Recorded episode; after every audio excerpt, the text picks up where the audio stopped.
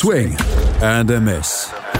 Die Baseball-Bundesliga mit Andreas Thies und Tim Collins auf meinsportpodcast.de. Dritter Spieltag in der Baseball-Bundesliga ist zu Ende und wir haben ja so ein paar Mannschaften, die sich jetzt abgesetzt haben. Im Norden natürlich die Bonn Capitals, im Süden die Regensburg Legionäre und die Heidenheim Heideköpfe. Es gab trotzdem einen sehr, sehr spannenden Spieltag. Herzlich willkommen zu einer neuen Ausgabe von Swing in a Mess, hier unserem Baseball-Bundesliga-Podcast auf meinsportpodcast.de. Mein Name ist Andreas Thies und heute für zwei Spiele der Experte mal wieder ähm, Tim Collins von EuroBaseballTV.com. Hallo Tim. Servus, Andreas. Ich, ich, ich habe das Gefühl, ich soll etwas alles einfach singen heute. Ja. Aber das, das würde ich nicht machen. Du bist gut gelaunt, aber höre ich. Ja, weil ich extra halbe Stunde geschlafen habe. Sehr schön. Sehr schön. Lass uns über die H-Disciples sprechen. Wir fangen mit der Baseball-Bundesliga Süd heute an. Lass uns über die H-Disciples sprechen. Die haben nämlich an diesem Wochenende gegen die IT-Show Falcons Ulm gespielt. Und nachdem sie, das muss man so sagen, einen kleinen Fehlstart hingelegt haben mit nur einem Sieg und drei Niederlagen, haben sie jetzt die beiden Siege sehr klar holen können bei wechselhaften Bedingungen. Ich habe gestern das erste Spiel habe ich gesehen über den Stream. Ähm, da hat zwischendurch hat es einen schönen Regenschauer gegeben, da musste das äh, Spiel unterbrochen werden. Ansonsten gab es Gott sei Dank nicht so viele Pausen. Ja, das, das war etwas schwierig mit dem Wetter gestern, äh, weil ungefähr das war im vierten Inning, ich glaube, wenn das Spiel abgebrochen, abgebrochen oder pausiert war.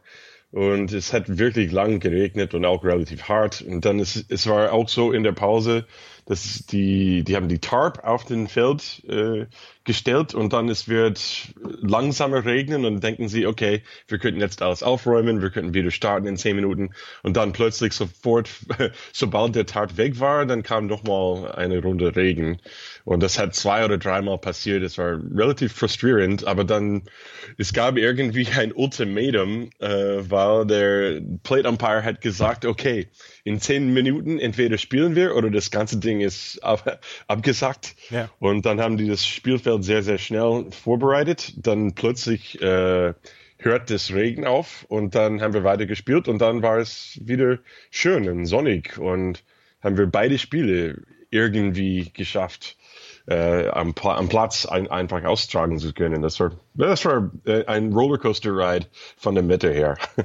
Das erste Spiel haben die Hard Disciples mit 13 zu 3 gewonnen und wir können sagen, Will Thorpe beziehungsweise das Top of the Lineup hatte einen ziemlich guten Tag rein vom Hitting. Lechner mit zwei Hits, äh, Dinsky mit einem Hit, Thorpe mit drei Hits, Wallace mit, mit zwei Hits. Ähm, und dann das Bottom of the Lineup mit Schmidt und Pinheiro nochmal mit insgesamt fünf Hits.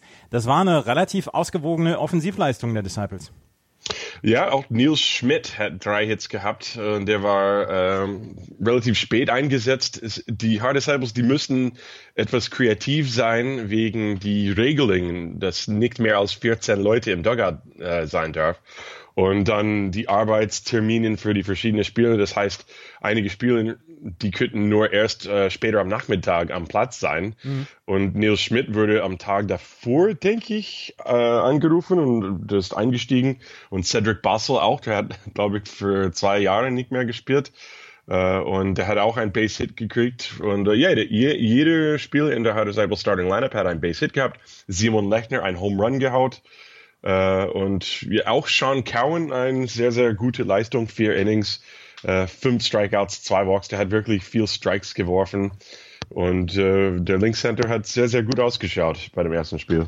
Endriat hat er noch übernommen und noch Nils Schmidt, der noch ähm, ein Drittel-Inning geworfen hat, der quasi das letzte aus, für das letzte ausgesorgt hat. Endriat mit zwei Hits, einem Run. Auf Seiten der ähm, IT-Show Falcons Ulm gab es insgesamt sechs Hits. Dabei haben Krüger und Emmerich jeweils zwei Hits sammeln können. Äh, Oberst hat den äh, Loss hinnehmen müssen mit vier Innings pitched, acht Hits, sieben Runs, vier Earned Runs, zwei Walks, ein Strikeout und einen Home Run, den er hinnehmen musste. Also das 13 zu 3 ähm, im ersten Spiel. Im zweiten Spiel gab es dann nur vier Innings zu sehen. 15 zu 0 stand es nach diesen vier Innings und dann wurde das Spiel abgebrochen. Rutsky mit drei, äh, mit vier Innings, mit nur drei Hits abgegeben, zwei Walks, sechs Strikeouts. Auch hier eine sehr gute Pitching-Leistung. Ja, und der hat sein Super Curveball. Sein Curveball ist wirklich ein wunderschönes Ding anzuschauen. Der Linkshänder, der hat früher, wie wir erwähnt haben in den letzten paar Folgen, der spielt in die Minor Leagues von, äh, glaube ich, Atlanta Braves und auch die New York Yankees und der spielt auch in Australien.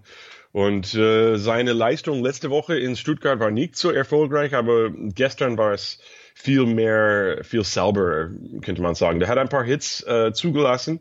Eftimius Flüger hat das Spiel eigentlich angefangen mit einem sehr, sehr hart geschlagenen Line Drive Base Hit. Also, die haben ein paar gute Schwünge gehabt, aber dann, wenn er, immer wenn er Probleme hat oder ein Base Runner, dann hat er seinen Curveball gefunden und das haben sie, die haben keine Chance gegen den Curveball. Mindestens gestern. Ja. Die Hard Disciples jetzt bei drei Siegen, drei Niederlagen. Die IT-Show Falcons Ulm null Siege, sechs Niederlagen. Im Moment für Ulm geht es nächste Woche zu Hause gegen Mainz. Über die Mainz Athletic sprechen wir gleich noch. Und die Hard Disciples werden nächste Woche nach Mannheim reisen. Das ist dann schon, ich meine, es werden dieses Jahr keine vier Team-Playoffs geben im Süden. Und es werden wahrscheinlich nur Regensburg und Heidenheim in die Playoffs kommen. Aber trotzdem möchte man ja schon die direkten Konkurrenten möchte man schon in Schach halten. Wird, glaube ich, ein interessantes Spiel nächste Woche. Ja, ich denke auch. Äh, ich, ich glaube auch, dass die Hard Disciples, die haben nur ein einziges Heimspiel übrig in der ganzen Saison. Die haben ein, das hätte, das wäre auch auswärts für beide Spiele in Regensburg gewesen. Das heißt, fünf von den sieben Spieltagen wäre aus, auswärts gewesen. Aber dann haben sie gesplittet diese zwei Spiele in Regensburg. So das heißt einmal Freitagabend in Regensburg, Samstagnachmittag in Haar und das wäre es, das wäre es für die ganze Saison, für die Heim, äh, Heimballpark. Also du hast jetzt eigentlich nur noch das eine Spiel gegen Regensburg als Kommentator. Ja. Das ist schade. Ja. Aber Hauptsache, wir sehen wenigstens eine kurze Saison. Es ist ja schon schön zu sehen, dass wir die Spiele alle gut durchbekommen und im Moment noch nichts passiert ist. Also, Hard Disciples bei 3 und 3 und die ähm, IT-Show Falcons Ulm bei 0 und 6. Und Tim hören wir gleich noch, wenn wir um die Bundesliga, über die Bundesliga Nord sprechen. Die Hard Disciples haben also beide Spiele gegen die IT-Show Falcons Ulm gewonnen. Weiter ungeschlagen ist das Team der Heidenheim Heideköpfe. Die amtierenden deutschen Meister bleiben auch nach sechs Spielen ungeschlagen. Die Heideköpfe reisten am Samstag nach Mannheim zu den Tornados. In Spiel 1 stand wieder Mike Bolsenbrook auf dem Mount. Er pitchte sechs Innings, gab nur vier Hits und einen Run-Up und unterstützte die Heidenheimer Offensive, die insgesamt elf Runs scorte. Simon Güring und Sean Larry mit jeweils drei Hits waren in der Offensive am produktivsten. Dazu steuerten Ludwig Glaser und Johannes Krubben noch jeweils einen Home Run bei. In Spiel 2 ging es deutlich enger zu. Die Mannheim Tornados konnten im dritten Inning einen 0 zu 3 Rückstand ausgleichen, doch im Top of the Fourth Inning konnte Simon Liedke einen Run per Triple erzielen und Philipp Schulz war mit einem Sacrifice Band erfolgreich. Damit war der Endstand von 5 zu 3 hergestellt. Wes Romer und Enobel Marquez mit einem 3 Inning Save waren die siegbringenden Pitcher. Bei den Mannheimern überzeugte in Spiel 2 Ellen Bellen mit zwei RBI. Seite an Seite mit den Heideköpfen gehen die Regensburg Legionäre durch die Saison. Auch sie haben noch kein Spiel verloren. Bei den Stuttgart Reds, die auch mit vier Siegen in die Saison gestartet waren, siegten sie mit 6 zu 1 und 12 zu 3. Ich hatte dazu den Stuttgarter Manager André Fink im Interview und habe ihm folgende Fragen gestellt. Wie liefen die beiden Spiele? Es ging 1 zu 6 und 3 zu 12 los. Interessant dabei auch, wie waren die Pitching-Leistungen? Wer hat sich offensiv hervorgetan? Auch auf Stuttgarter Seite. Zunächst mal ähm, hatten wir dieses Wochenende den Auswahl von zwei Stammspielern im Infield zu vermelden. Das hat natürlich die Lineup etwas durcheinander gebracht. Ähm, und bisher haben unsere Starter Marcel Giraud und Dustin Ward in Spiel 2 einen super Job gemacht, aber dummerweise haben beide dieses Wochenende eben gegen Regensburg äh, nicht so optimal ins Spiel gefunden. Die Offense im ersten Spiel hat für beide Teams nur vier Hits gehabt, was eigentlich, eigentlich ein knappes Spiel äh, hindeutet. Aber Regensburg hat es, äh, wann immer sie auch Runner auf den Bases hatten, dann noch geschafft, dies zu nutzen und äh, die Runs zu scoren. Ähm, wir Reds, äh, ja, wir hingegen haben unsere Arbeit nicht immer bis zum Ende durchziehen können. Und naja, zehn Left on Base sprechen für sich. Das sind eben dann einfach nicht gemachte Runs, die uns am Ende fehlen.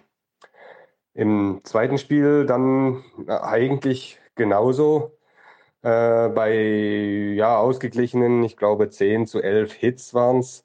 Da haben wir einfach zu wenig gescored. Die, die Endstände, die wir dann erreicht haben, 1 zu 6 und 3 zu 12, die spiegeln so nicht das, das gesamte Spiel richtig wider. Also wir waren immer nah dran, aber mit ein klein wenig mehr Glück, einen Hit oder ein Error der Gegner. Naja, und die Spiele wären dann sofort ausgeglichen gewesen. Aber so ist es im Baseball oder auch in anderen Sportarten natürlich immer. Eine Kleinigkeit zählt für oder gegen dein Team. Und ähm, das ist eben dann in der Bundesliga zu wenig, um da die Siege einzufahren. Der Saisonstart hätte mit den ersten vier Siegen nicht besser laufen können. Jetzt kamen die beiden Niederlagen gegen Heidenheim dazu. Was sind die Ziele in dieser Saison? Ähm, unser Ziel für die Saison 2020 hat sich auch an diesem Wochenende nicht geändert. Ähm, wir haben uns fest vorgenommen, in die Playoffs äh, zu kommen, die Playoffs zu erreichen. Und das ist auch äh, durch unsere Leistung mit diesem jungen, starken Team zu schaffen, glauben wir. Äh, wir haben eigentlich unverändert vor, unseren jüngeren Spielern aus der Reds-Organisation möglichst viel Einsätze zu geben. Und äh, beobachten wir die anderen Mannschaften um uns herum, dann sind wir eigentlich entgegen der Meinung dieser oder einiger anderen Teams. Ähm, ja, sind wir der Meinung, dass das nicht äh, gegensätzlich ist, sondern ähm, eben Gegenteil, sondern sogar eine Motivation nicht nur für die jungen Spieler, sondern auch äh, für die etablierten äh, Spieler der Mannschaft äh, sein kann. Und somit äh, diese beiden Ziele zusammen eigentlich das, das Gesamtziel ausmachen, mit den jungen Spielern in die Playoffs kommen. Wir haben jetzt sechs Spiele für alle Teams gesehen. Wie läuft die verkürzte Saison der Bundesliga insgesamt aus eurer Sicht, aus der Sicht der Stuttgart Reds? Kriegen wir die Saison sicher durch? Diese kurze Saison 2020 ist eine ganz, ganz große Herausforderung für alle Teams. Wenn wir uns äh, die beiden bis heute ungeschlagenen Mannschaften aus Heidenheim und Regensburg anschauen, ähm, sehen wir, dass dort alle, alle eingeplanten Imports spielen. Das ist natürlich schwer dann äh, für die anderen Gegner, wo dies nicht der Fall ist. Aber es ist ja nicht nur die Saison kurz, auch die Spiele sind von neun auf sieben Innings gekürzt und dann auch noch die Spielerzahl derzeit auf 14 Spieler begrenzt. Das ist wirklich eine schwierige Situation. Ähm, das bedeutet dann irgendwie, dass man, um ein Spiel zu gewinnen, möglichst schnell vorne sein muss, möglichst schnell ein paar Runs äh, einfahren muss und dieses Momentum dann äh, ins siebte Inning durchzukämpfen kleine Fehler oder wie bei uns jetzt in Game One einen drei Home Run zu kassieren, drei Run Home Run zu kassieren, ähm, die wenden das Spiel dann binnen Sekunden. Das haben wir ja jetzt auch äh, erlebt. Aber trotzdem glauben wir, dass wir äh, mit unserem in der Bundesliga deutlich jüngstem Team einen Sieg gegen eigentlich jeden Gegner äh, schaffen können. Und naja, wir glauben, dass wir die Saison 2002 jetzt vollends durchziehen können ähm, trotz der ganzen äh, Corona-Regeln. Die Fans, die sind ja wirklich äh, super diszipliniert, halten sich an alle Regeln. Das ist schon toll, wie das klappt und wie trotzdem die Teams in die äh, Stadien kommen und äh, da die Mannschaften anfeuern. Also Hut ab, das klappt wirklich super, super. Vielen Dank übrigens an alle Fans dafür. Und äh, ansonsten bleibt uns jetzt nur noch alle Daumen zu drücken, dass die Situation so bleibt und dass wir für die verbleibenden Spiele keine Corona-Fälle zu verzeichnen haben. Also auf geht's und lass uns äh, bis zum Ende dranbleiben. Das war André Fink mit seinen Einschätzungen zu den beiden Spielen gegen die Regensburg Legionäre. Jan Tomek pitchte in Spiel 1 eine blitzsaubere Partie für die Legionäre. Complete Game, nur vier Hits, ein Earned Run, dafür aber neun Strikeouts sorgten für die beste Leistung. Die Mainz Athletics hatten einen schwierigen Start in die Saison. Die ersten vier Spiele gegen Heidenheim und Regensburg gingen alle verloren. Am Wochenende waren die Tübingen Hawks zu Gast am Hartmühlenweg. Ich habe mit dem Sportdirektor der Athletics, Benjamin Hieronymi, über die Spiele und die Saison der Athletics gesprochen. Benjamin Hieronymi, vielen Dank für deine Zeit. Ja, gerne. Sie, ihr habt gestern zwei Spiele gehabt, ihr habt sie beide gewonnen. Es ging gegen die Tübingen Hawks. Das erste Spiel äh, ging mit 17 zu 7 aus und das zweite mit 6 zu 3. Nach eurem schwierigen Saisonstart, darüber sprechen wir gleich schon noch, habe ich nach dem ersten Inning gedacht, oh, geht das jetzt schon wieder los gegen die Tübingen Hawks. Ihr lagt schnell 3-0 zurück, habt dann aber im zweiten, dritten Inning dann die Offensive fliegen lassen und dann am Ende 17 zu 7 gewonnen. Wie lief das Spiel aus eurer Sicht, aus deiner Sicht? Ja, der Start war in der Tat ein bisschen holprig. Äh, wenn man wenn man früh in Rückstand äh, gerät, ist es ist es äh, immer schwierig. Ähm, da heißt es dann aber Nerven bewahren. Das haben meine Jungs ganz gut hingekriegt. Ähm, ich sag mal, wir spielen ja normalerweise neun Innings, jetzt war es ein sieben Innings Spiel, also nach dem ersten Inning sind noch sechs Innings übrig, in denen man dann noch was machen kann. Ähm, da haben sich die Jungs dann auch am Riemen gerissen und dann ging es ja auch relativ schnell, ähm, konnten wir den, den äh, Rückstand wieder einholen und äh, ja, dann haben wir die Offensive ein bisschen fliegen lassen ähm, und konnten dann, glaube ich, in Innings drei und vier insgesamt elf Punkte machen und damit war ähm, sah es dann ganz gut aus für uns. Ja. ähm, Kevin Kotowski mit zwei Hits, Peter Johannessen mit drei Hits, Thomas de Wolf mit drei Hits, Max Bolt mit zwei Hits. Also das Top of the äh, Lineup und das Middle of the Lineup hat gestern ja so wie es wie es soll, hat's produziert, ne? Ja, also klar, unsere unsere äh, Heavy Hitting Crew, ähm, ja und Peter Johannessen, Max Bolt, ähm, die waren die waren ganz gut aufgelegt. Aber was mich was mich viel mehr gefreut hat, war äh, Jerome Noso. Ja. Ähm, hinten in der Lineup. Der hat nämlich auch drei Hits gehabt, ja. Und das ist ein, äh, ein, ein junger Spieler, der dieses Jahr erstmalig regelmäßig Bundesliga spielt. Und für den freut es mich halt besonders, dass der einen ganz guten Tag an der Platte hatte. Ja. Ja, Jerome Noso, du hast es gesagt, mit drei Hits im ersten Spiel, im zweiten Spiel hat er auch nochmal einen Hit nach hingelegt, ähm, also mit vier Hits am Ende. Das zweite Spiel war dann eher ruhig, ist dann eher ruhig verlaufen. 6 zu 3 ging es für euch aus, 2 zu 0 nach dem ersten Inning, dann gab es einen Run für Tübingen und dann konntet ihr auf 6 zu einstellen, bevor im sechsten Innings dann nochmal zwei Runs für Tübingen gab. Das war dann ein ganz kleines bisschen ruhiger. Harrington mit äh, drei Innings und nur einem Run, den er zugelassen hat, drei Walks, drei Strikeouts. Das war eine ordentliche Leistung dann auch auf dem, auf dem Mount. Ja, absolut. Also äh, erstmal freuen wir uns, dass ähm, dass wir den Daniel noch verpflichten konnten äh, in aller Kürze. Er äh, ist ja auch erst letzte Woche aus den USA zurückgereist ist nicht ganz einfach, musste einen Corona-Test machen. Ähm, und das hat dann alles geklappt. Der steht natürlich auch nicht so im Saft wie, wie, wie normal. Ja, ist alles eine schwierige Situation. Ähm, dafür hat er das aber ganz gut gemacht, hat hin und wieder ja ein bisschen äh, bisschen Probleme mit der Kontrolle gehabt, hat sich dann aber gut gefangen ähm, und war alles in allem für die Umstände eine sehr solide Leistung. Ja, zwei Siege jetzt also gegen die Tübingen Hawks. Nächste Woche geht's gegen die IT-Show Falcons Ulm. Ich gehe davon aus, dass ihr da absolut die Favoriten seid. Uh, Ulm im Moment noch ohne Sieg dabei. Aber ihr hattet einen schwierigen Saisonstart. Es ging gegen die Heidenheim Heideköpfe und gegen die Buchbinder Legionäre, die beide in der Tabelle im Moment noch oben stehen und die wahrscheinlich dann auch am Ende der Saison dann oben stehen werden. Ähm, es gab in den ersten beiden Spielen gegen Heidenheim auf die Mütze, muss man auch sagen, 1 zu 16, 2 zu 12.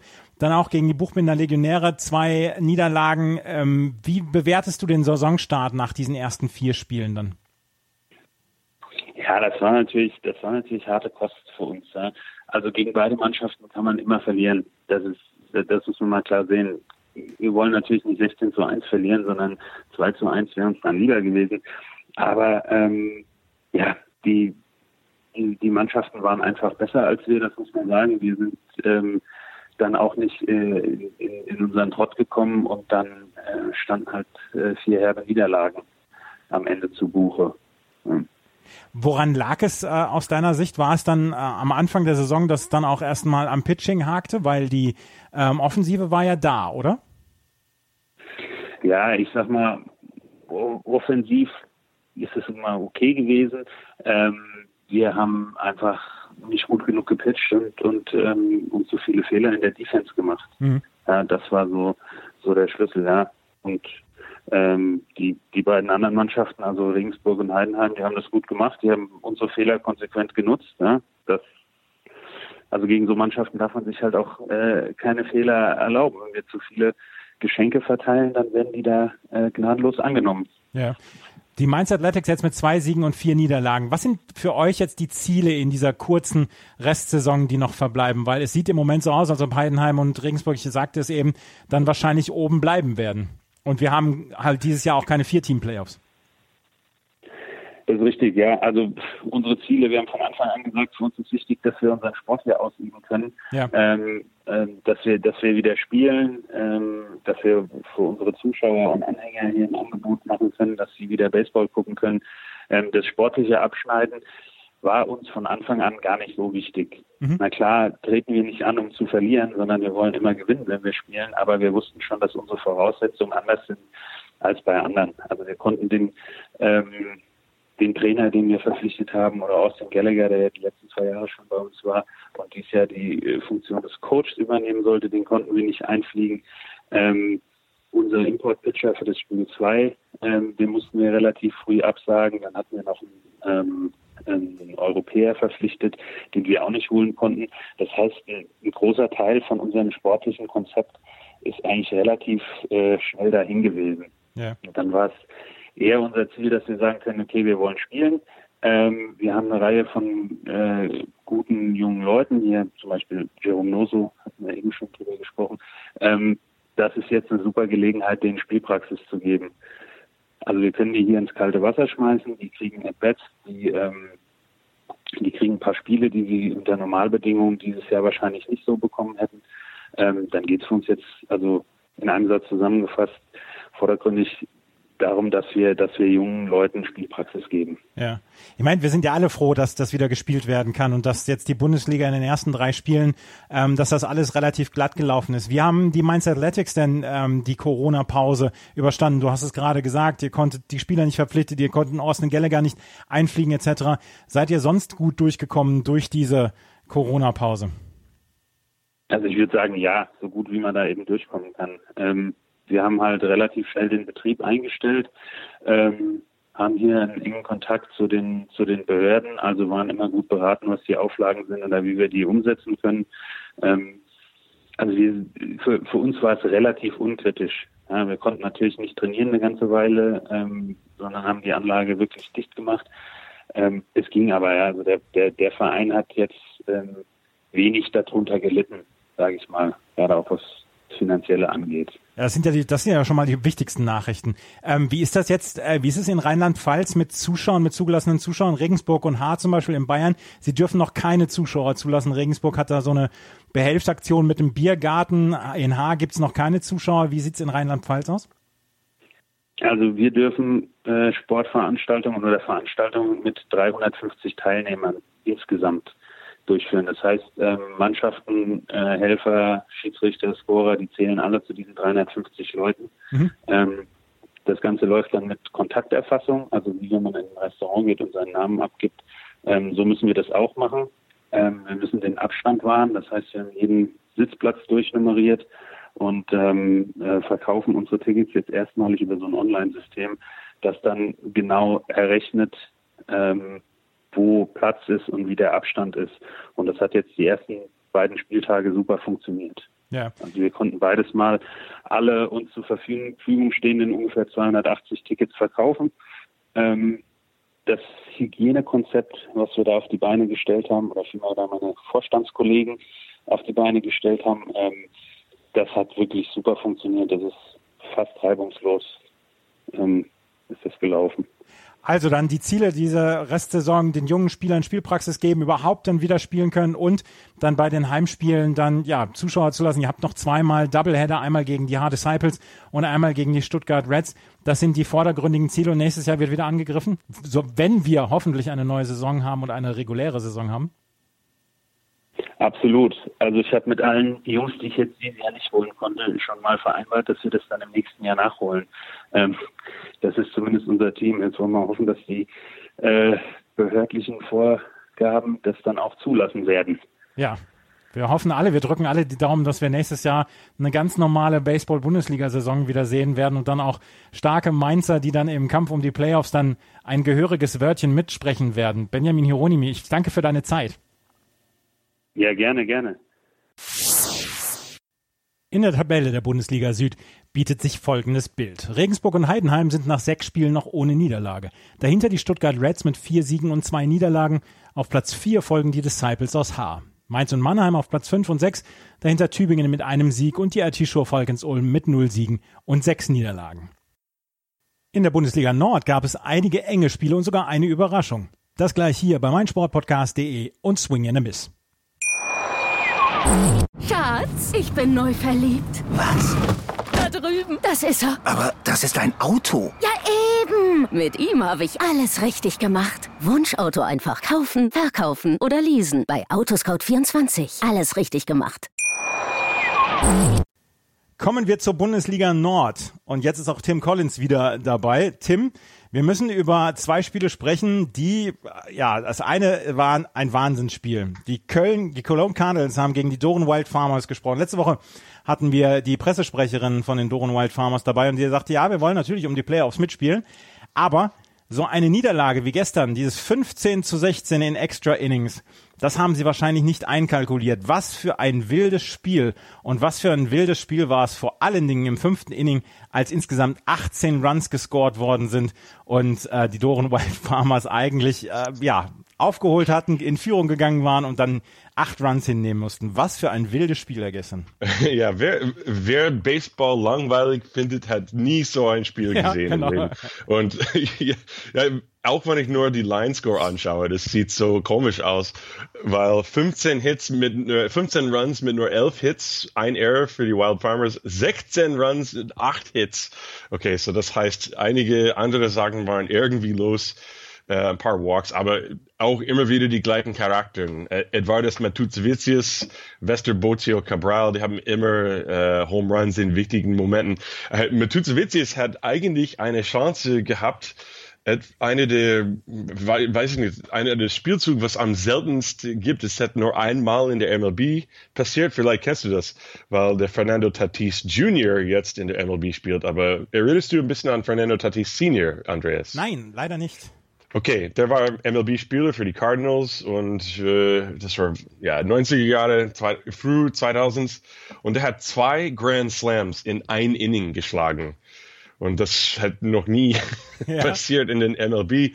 Aber Matuzavicius im fünften Inning hat einen Grand Slam gehaut und dann später im gleichen Inning ist nochmal am Schlag mit Bases loaded angekommen, aber dann wurde er vom Pitch getroffen. So. Aber das war eine Chance für Weltgeschichte hier in Deutschland.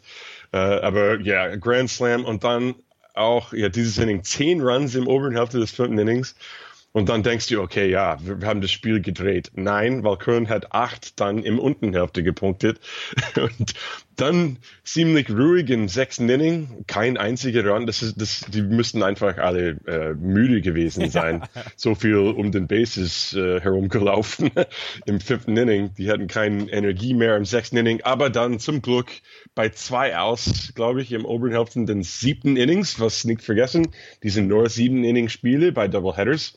So, das heißt, bis zum letzten aus. Und äh, ich schaue kurz, ja, es ste steht nichts über den Count, aber Wester Boccio Cabral, ein äh, Grand Slam Home Run bei zwei Outs im oberen Hälfte des siebten Inning äh, zum Ausgleich.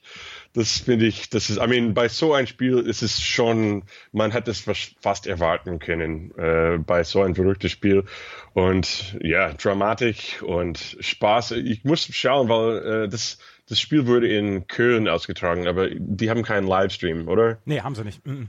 Ah, schade. Aber ja. jemand hat bestimmt ein Handy-Video oder so. Ich hoffe, bitte auf Facebook oder, weiß ich nicht, Twitter, Twitter, Instagram oder whatever the kids are using these days. Das, das würde ich gern nochmal anschauen. Auf jeden Fall gab es im ähm, Bottom of the Eighth Inning die Cologne Cardinals mit einem Walk-off-Walk von Samuel Gorsch, der Ja. äh, den, den Walk hingelegt hat und Timo Stock konnte dann den Run scoren und die Cardinals haben das mit 16 zu 15 gewonnen. Das können wir aber so sagen, wie es ist. Ich meine, es war ein, es war ein absolutes Freakspiel, aber es ist eine Überraschung, dass die Cologne Cardinals hier gegen Doren gewonnen haben. Ja, vor allem, die haben auch sehr, sehr, well, war, die haben nicht Matuzevicius äh, hart geschlagen, der hat einfach Control-Probleme. Vielleicht war er auch schon müde, als er eingewechselt war. Und der hat, glaube ich, sechs Walks und ein Hit-Batter abgegeben im fünften Inning. Und äh, ja, das ist ungewöhnlich von ihm auch auf dem Mound zu sehen. Er ist einer der bekanntesten Two-Way-Players in der Bundesliga. Und äh, er hat einen schlechten Tag am Mound gehabt, äh, sehr gut am Schlag, aber auf dem Pitching Rubber nicht so gut. Aber ja, I mean, hey, Baseball in Deutschland kann alles passieren jeden Tag. Absolut. Ich finde find's total cool. Ich find's auch super. Also ich habe das Spiel gestern, ich habe es nur im, im Live-Ticker halt verfolgt und ähm, da habe ich, hab ich gedacht, wow, was für ein wildes Spiel. Das zweite Spiel war dann deutlich ruhiger. Das ist dann für, mit 4 zu 1 für die Doren Wild Farmers ausgegangen. Sie haben die vier Runs im zweiten und dritten Inning gescored. Äh, Wedemeyer mit vier zwei Drittel Innings mit nur einem Run abgegeben, sechs Walks, sechs Strikeouts und dann Hassenflug mit zwei ein Drittel Innings, nur einen Hit zugelassen, zwei Walks ohne Strikeout und da konnten die Doren Wild Farmers ja so ein bisschen ja, Ruhe walten lassen im gesamten Spiel. Ja, das, das finde ich auch immer interessant, weil, weil Baseball-Zuschauer und Fans, die nicht aus Deutschland kommen, die denken, okay, wenn das erste Spiel so verrückt ist, dann erwarten wir etwas ähnlich im zweiten Spiel. Und das ist, you know, wie wir alle wissen, das ist nie der Fall, weil normalerweise die Pitching ist ganz anders. Es gibt den Non-EU-Pitching, obwohl hier heute in, in diesem Fall glaube ich nicht. Aber es kann auch sein, es, es ist auch, es liegt an Baseball selber, wenn du ein jedes Spiel hat irgendwie sein eigenes Leben. Oder? Und äh, das erste Spiel war komplett verrückt und voll Energie und dann das zweite äh, ein komplett anderes Spiel, ein, eine andere Art von äh, Pitching und Schlagen und, und auch genauso interessant. Das ist das, äh, das ist das schönste Ding an Baseball, dass man kann nichts wirklich äh, erwarten, was passieren wird. Du, du musst einfach zuschauen, um, de, um das Endergebnis zu finden. Ja. Die Doren Wild Farmers also mit einer Niederlage jetzt hier im Moment und äh, stehen hinter den äh, Bonn Capitals auf Platz zwei im Moment in der Tabelle. Wir sprechen gleich über die anderen Spiele. Tim, vielen Dank für deine Expertise. Wir hören uns wahrscheinlich nächste Woche wieder. Vielen Dank, Andreas. Gern immer dabei. Das war Tim Collins mit seinen Einschätzungen zur Achterbahnfahrt im Circlewood Stadium in Köln.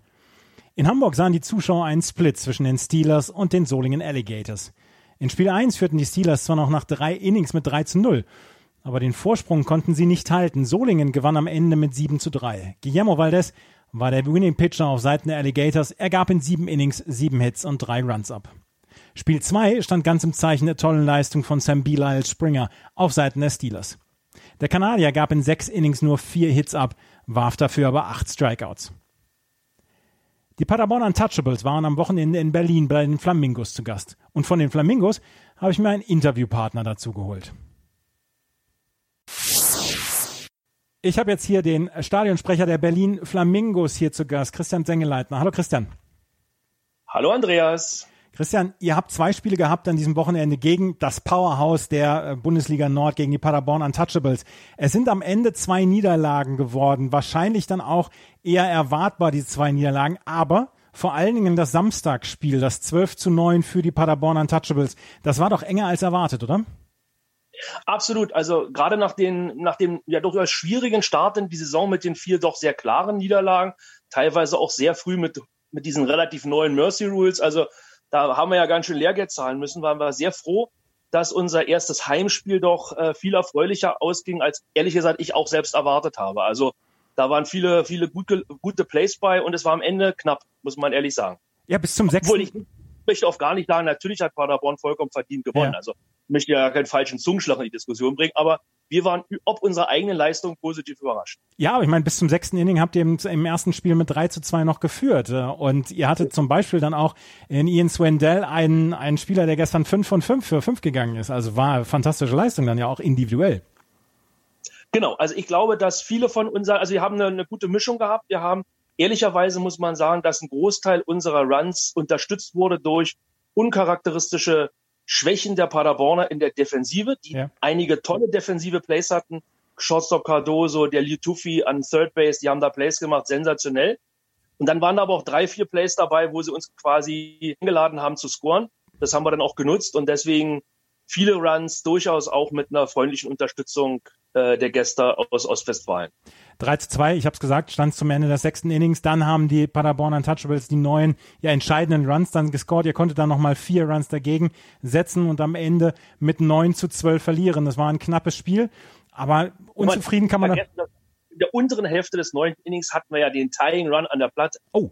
Ja, ja. mit einem aus und gehen dann wirklich back-to-back -back looking Strikeout. Und das zeigt eben auch eine Größe einer Mannschaft, dass die dann, wenn es darauf ankommt, spielen sie ihre Stärke aus und unsere Jungs konnten in der Situation eben die Keule nicht an den Ball bringen und dann, das war bis zum Ende eng gestern. Ja, also ein gutes Spiel für die Berlin Flamingos mit diesen 9 zu 12. Äh, am Sonntag war es dann ein Spiel 4 zu 9 ging es dann auch. Und auch hier habt ihr lange Zeit mitgehalten. Nach dem vierten Inning stand es 2 zu 2. Dann konnten die äh, Paderborn Untouchables einen Run scoren im fünften Inning. Erst im siebten Inning konnten sich dann quasi wieder so ein bisschen absetzen und dann am Ende mit 9 zu 4 gewinnen. Auch hier ein guter Eindruck, den die Berliner hier hinterlassen haben. Absolut. Also ich meine, wir haben ja immerhin gegen Matt Kemp gespielt. Der mhm. ist ja auch jemand, der durchaus auch weiß, wie man Ball wirft. Und äh, der hatte vor dem Spiel irgendein ERA von ein bisschen über eins und äh, da haben wir auch vier Runs gemacht, nicht schlecht. Unser, unser Problem am, Sonntag, äh, am Samstag noch größer als am Samstag war, ähm, dass wir nicht in der Lage waren, konstant die Strikezone zu treffen. Wir haben, glaube ich, insgesamt am Sonntag neun Spieler ja. gewalkt. Dazu kommen drei Errors. Und wenn du zwölf Base Runner schenkst, dann wird es auch gegen jede Mannschaft schwer und natürlich auf alle Fälle auch gegen Paderborn. Ja, das erklärt, glaube ich, in erster Linie, warum es dann am Ende so ausgegangen ist, wie es ausgegangen ist. Neun Walks, du hast es gesagt, die ähm, Paderborner dann mit Marco Cardoso an der Platte mit drei Hits, drei Runs, die er gescored hat. Äh, Matt Kemp, du hast ihn erwähnt, hatte acht Hits abgegeben, vier Runs, hat jetzt ein ERA von 2,70, also den habt ihr, den habt ihr ein bisschen nach oben geschraubt. Das wird Matt Kemp nicht so ganz gefallen haben, dieses zweite Spiel. Aber auch hier die Paderborn Untouchables dann mit 9 zu 4 siegreich gewesen. Und wenn wir auf die Tabelle schauen, ähm, die Paderborner mit fünf Siegen, einer Niederlage im Moment auf Platz drei. Für Berlin steht im Moment noch kein Sieg, sechs Niederlagen auf dem, auf dem ähm, Scoreboard. Dieses Jahr wird es keinen Abstieg geben. Also ihr müsst euch keine Gedanken machen über einen Abstieg, über den Wiederabstieg in die zweite Bundesliga. Wie plant ihr diese Saison? Was sind die Ziele in dieser Saison noch für die Berlin Flamingos? Also ich glaube, dass wir jetzt einfach den, den positiven Aufwärtstrend, den wollen wir jetzt nutzen. Mhm. Ich denke, wir haben ja jetzt mit, äh, mit Bonn, Doren und Paderborn hatte man ja jetzt, sagen wir mal, die Spielplan Götter hatten es ja wirklich auch nicht gut mit uns gemeint. Ja. Äh, alles andere, ist egal. Es ist wie es ist. Wir müssen jetzt nehmen, wie es kommt. Das heißt, die anderen Mannschaften kommen aber noch. Da haben wir unsere Möglichkeiten, sicherlich das ein oder andere auch nochmal äh, zu gewinnen. Und das, daran wird es jetzt gehen. Wir nehmen das als, als Zwischenjahr, wie du schon sagst, es wird keinen Abstieg geben. Das heißt, der Druck ist erstmal weg. Das gibt uns aber auch die Möglichkeit, viele neue Spieler an die erste Bundesliga heranzuführen. Wir haben eine ganz junge Mannschaft mit vielen jungen Talenten aus der Region, die zu uns gekommen sind, die gesagt hat, das Projekt Flamingos finden wir spannend, da machen wir mit. Und die versuchen wir jetzt natürlich nach und nach in die Mannschaft einzubauen ich habe mit den Mainzern gesprochen und die haben auch gesagt, sie machen dieses Jahr, machen sie halt ein Übergangsjahr. Das, ähm, sie haben einen schwierigen Start gehabt mit vier Niederlagen. Die haben gesetzt gesagt, okay, wir, wir bringen jetzt die jungen Spieler ran. So gehen die Flamingos auch ran. Es gibt ja kein besseres Jahr quasi als 2020, um junge Spieler dann an die Bundesliga ranzuführen. Absolut, genau. Das ist der Plan. Äh, so auch abgestimmt mit unserem Manager Don Freeman, den wir ja auch äh, dann zu Beginn der Covid-Krise dann aus Sicherheitsgründen natürlich in die Heimat zurück entsendet haben. Dann machen wir so, eine, so eine Interimslösung äh, mit dem Shane Rawley, der einen guten Job macht. Auch ein kommt neuer Spieler, der, der neu zugekommen ist. Ein Mensch, der hier in Berlin auch schon mit der einen oder anderen äh, Trainertätigkeit sich einen Namen gemacht hat. Da sind wir auch ganz froh, dass der bei uns ist, auch wenn er heute zum ersten Mal vom Platz. Wie, was ist passiert? Na, sagen wir mal so, in einer, in einer dieser, diesem Monster-Inning gab es eben äh, zwei, drei Entscheidungen an Balls und Strikes, wo er halt nicht zufrieden war. Da sprang eine Menge Frust mit, wenn drei oder vier hintereinander gewalkt werden, dann gibt's eben mal so ein Ventil und da es war nichts Böses, was gesagt wurde. es war halt nur, was man sagt und manchmal gibt's halt dann Automatismus, alles gut und nichts Schlimmes, einfach, es musste raus. Passiert. Der Ärger. Ja, passiert. Das gehört dazu, absolut. Wie seid ihr durch Corona durchgekommen dieses Jahr? Also äh, wenn man mit den Vereinen spricht, natürlich die Importspieler können nicht rüberkommen, beziehungsweise man muss es in irgendeiner Weise anders planen. Seid ihr gut durch die Krise gekommen bislang? Also unser Augenmerk war natürlich auf der einen Seite gucken, dass wir zumindest die Mitglieder hier irgendwie, dass wir da irgendwas anbieten, dass wir die am, an Bord halten, weil das ist ja das Fundament eines jeden Vereins, mhm. dass man da irgendwas anbietet aber es war ja über Wochen und Monate war gar nichts. Was ich aus unserer Sicht, was ich ganz toll fand, um so ein bisschen das Gemeinschaftsgefühl oder Baseball zumindest überhaupt im Thema zu halten, ist, dass wir über zehn Wochen in der Hochphase von Covid hatten wir auch in unseren eigenen Podcast, den Hauptstadt Baseball Podcast. Das mhm. hat einer unserer Mitglieder, der Achil Abud, gemacht, der dann wirklich Woche für Woche sich Interviewpartner gesucht hat, mit denen immer so eine halbe Stunde gesprochen hat, so dass immer wieder auch so ein bisschen äh, Blick in das Vereinsleben kam wo auch noch mal ein bisschen, ach guck mal, das macht der, das macht die. Und da hat man auch noch mal äh, viele Leute auch ganz anders kennengelernt, äh, so außerhalb von dem, wenn man so eins zu eins mit dem auf dem Platz zusammen ist. War eine ganz spannende Sache. Man musste halt irgendwie fantasiebegabt sein, ja. um überhaupt irgendwas machen zu können. Absolut. Und das waren so die Versuche. Ja, absolut. Ähm, wie ist es in Berlin im Moment mit den Corona-Bestimmungen? Dürft ihr Zuschauer auf dem Platz lassen? Ja, also wir dürfen, äh, in Berlin gibt es äh, die Möglichkeit, äh, bis 31. August sind insgesamt bis zu 1000 Zuschauer erlaubt mhm. und danach bis zu 5000. Allerdings immer natürlich abhängig von den regionalen Gegebenheiten auf dem Platz. Mhm. Das heißt, du musst die Abstände einhalten. Und dann haben wir bei uns gemessen und unser Platz ist ja eh nicht der größte und wir haben gesagt 250, dann sind wir safe, dann können wir alle Abstände einhalten. Und wir haben bei unserem ersten Heimspiel am Samstag äh, das Stadion war ausverkauft. 250 Karten waren da, der Platz war toll. Ähm, in Berlin darf man in der, unter freiem Himmel noch nicht singen, also mussten wir irgendwie anders Krach machen.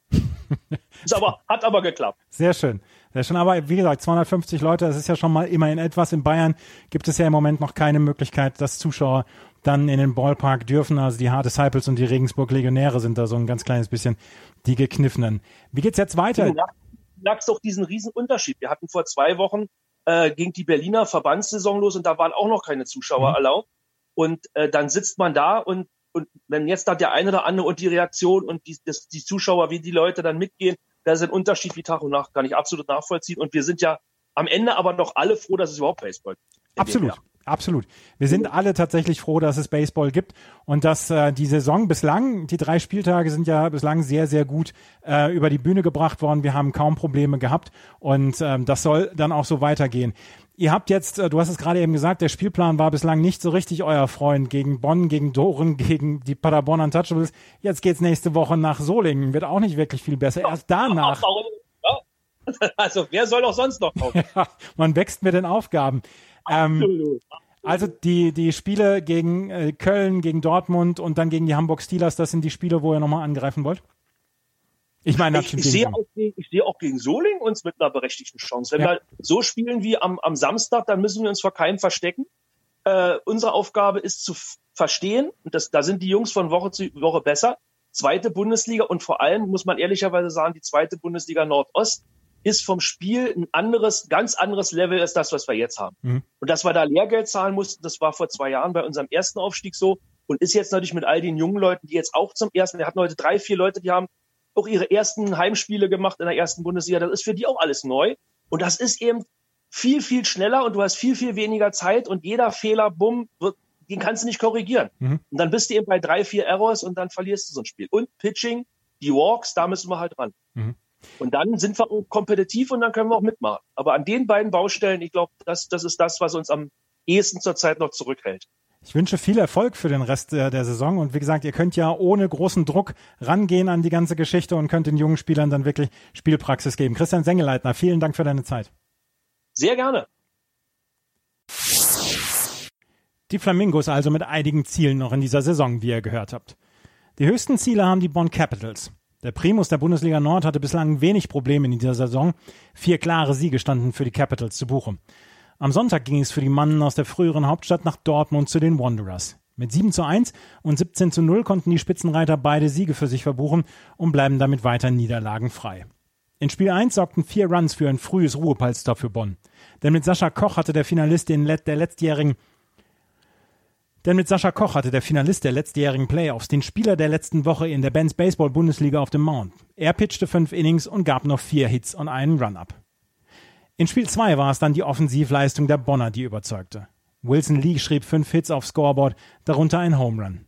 Daniel Lampunt mit vier RBI und Kevin van Menzel mit drei Runs waren offensiv die weiteren Aktivposten im Bonner Trikot. Jeder Spieler aus der Starting Nine brachte mindestens einen Hit. Zach Dodson ließ in der Defensive nichts anbrennen. Er konnte sieben Strikeouts werfen und gab in fünf Innings nur drei Hits ab. Auch hier ein Blick auf die Tabelle. Die Bonn Capitals sind nach wie vor ohne Niederlage führen mit sechs Siegen und null Niederlagen. Dahinter Doren und Paderborn mit jeweils fünf und eins. Die Hamburg Steelers und die Solingen Alligators auf Platz vier und fünf mit drei Siegen und drei Niederlagen. Köln und Dortmund im Moment auf Platz sechs und sieben mit jeweils einem Sieg und fünf Niederlagen. Und am Ende die Berlin Flamingos mit null und sechs. In der nächsten Woche geht es in der Bands Baseball Bundesliga so weiter. Im Spitzenspiel der Bundesliga Nord reisen die Bonn Capitals nach Doren. Die Paderborn Untouchables haben die Dortmund Wanderers zu Gast. Die Cardinals aus Köln wollen gegen die Hamburg Steelers eine weitere Überraschung herbeiführen. Und die Solingen Alligators spielen gegen die Berlin Flamingos. Im Süden werden die Regensburg Legionäre gegen Tübingen und die Heidenheim Heideköpfe gegen die Stuttgart Reds versuchen, ihre weiße Weste zu behalten. Die Mannheim Tornados haben die Hard Disciples zu Gast und die Mainz Athletics reisen nach Ulm zu den IT-Show Falcons. Alle Ergebnisse, alle Streaming-Angebote, die ihr nutzen könnt, findet ihr auf der Seite baseball-bundesliga.de. Wenn euch gefällt, was ich mache, freue ich mich über Bewertungen und Rezensionen auf iTunes. Vielen Dank fürs Zuhören. Bis zum nächsten Mal. Auf Wiederhören. Schatz, ich bin neu verliebt. Was? Drüben. Das ist er. Aber das ist ein Auto. Ja, eben. Mit ihm habe ich alles richtig gemacht. Wunschauto einfach kaufen, verkaufen oder leasen. Bei Autoscout24. Alles richtig gemacht. Swing and a Miss. Die Baseball-Bundesliga mit Andreas Thies und Tim Collins auf meinsportpodcast.de. Schatz, ich bin neu verliebt. Was? Da drüben. Das ist er. Aber das ist ein Auto. Ja, eben. Mit ihm habe ich alles richtig gemacht. Wunschauto einfach kaufen, verkaufen oder leasen. Bei Autoscout24. Alles richtig gemacht.